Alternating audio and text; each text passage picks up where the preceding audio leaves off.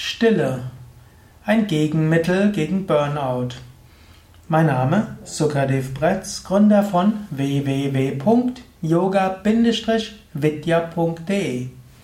Heute möchte ich sprechen über Stille als Gegenmittel gegen Burnout. Burnout ist ja eine Art Erschöpfungsdepression. Vom Archetypischen würde man sagen, jemand, der sehr aktiv war, sehr viel getan hat, für etwas gebrannt hat und viel bewegen wollte, wird irgendwann gezwungen, in die Stille zu gehen.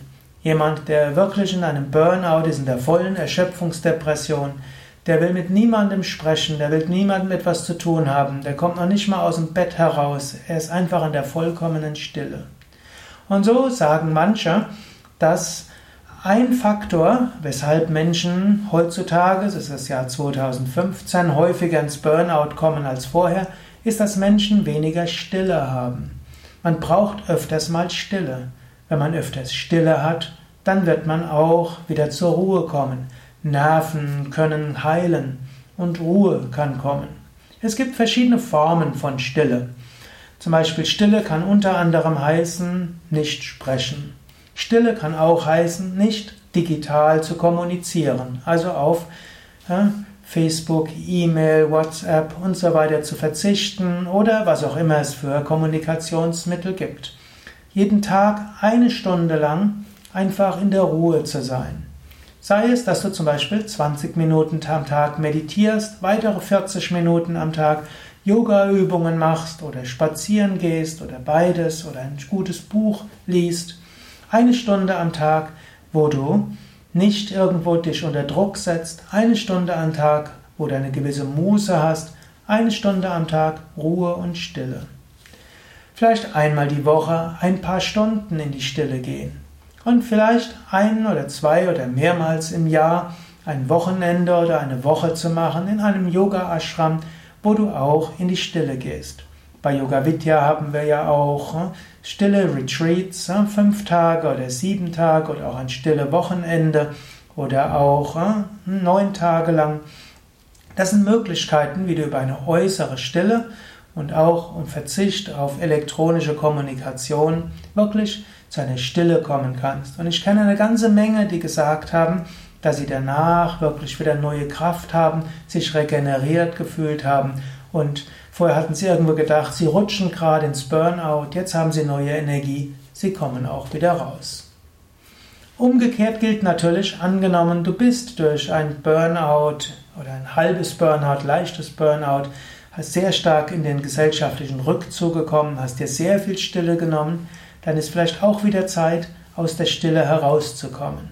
Vielleicht musst du wieder mit Menschen sprechen. Vielleicht brauchst du neue Anregungen. Vielleicht muss dein Schöpfergeist wieder aktiv werden. Vielleicht braucht es eine gewisse Leichtigkeit.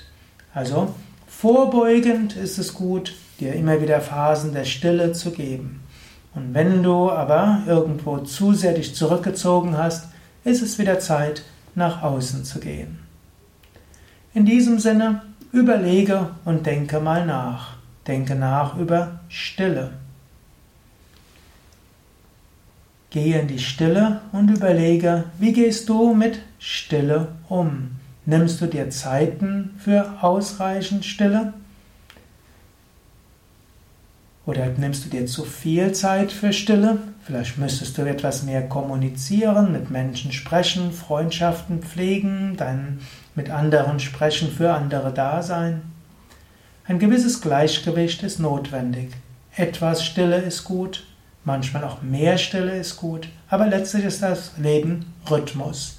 Was auch immer du übertreibst, ist vielleicht nicht so heilsam, nicht so gesund. Überlege selbst, wie steht es mit dir? Und wenn du jemanden hast, dem du Tipps geben willst, überlege auch dort, wie viel Stille braucht dieser Mensch, bräuchte etwas mehr oder etwas weniger. Manchmal gilt nämlich auch, wenn Menschen eine Weile in der Erschöpfung sind, werden sie zu stark in Ruhe gelassen. Man denkt, man braucht Zeit für die Regeneration. Vielleicht braucht er das eine Weile, aber dann braucht er auch wieder soziale Kontakte. Braucht jemanden, der ihm aus seiner selbstgewählten Stille und Isolation wieder rausführt. Vielleicht kannst du dieser Mensch sein, der den Menschen wieder ein neues Leben ermöglicht oder aus seinem Winterschlaf herausführt. Depression kann nämlich so etwas sein wie Dornröschenschlaf. Irgendwann braucht es einen Prinzen, der Dornröschen wieder wach küsst.